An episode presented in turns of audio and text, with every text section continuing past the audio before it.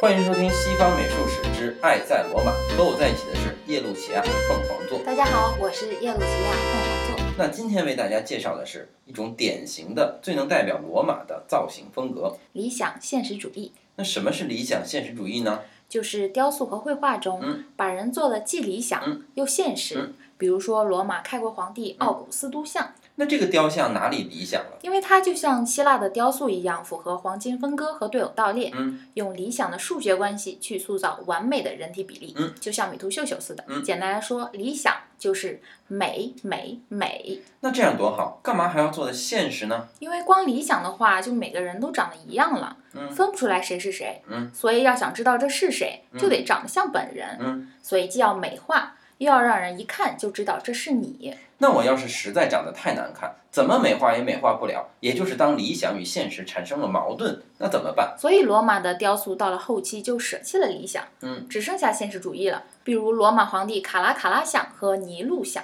是因为他们在美与真实之间，最后选择了真实吗？是因为他们长得难看。但尽管他们不好看，我们还是爱着他们。所以，请关注我们的订阅号“嗯路易斯房克”。嗯不管你觉得他长得好不好看，嗯但最后还是会爱上他。那今天的理想现实主义就为大家播报到这儿，我们下期再见。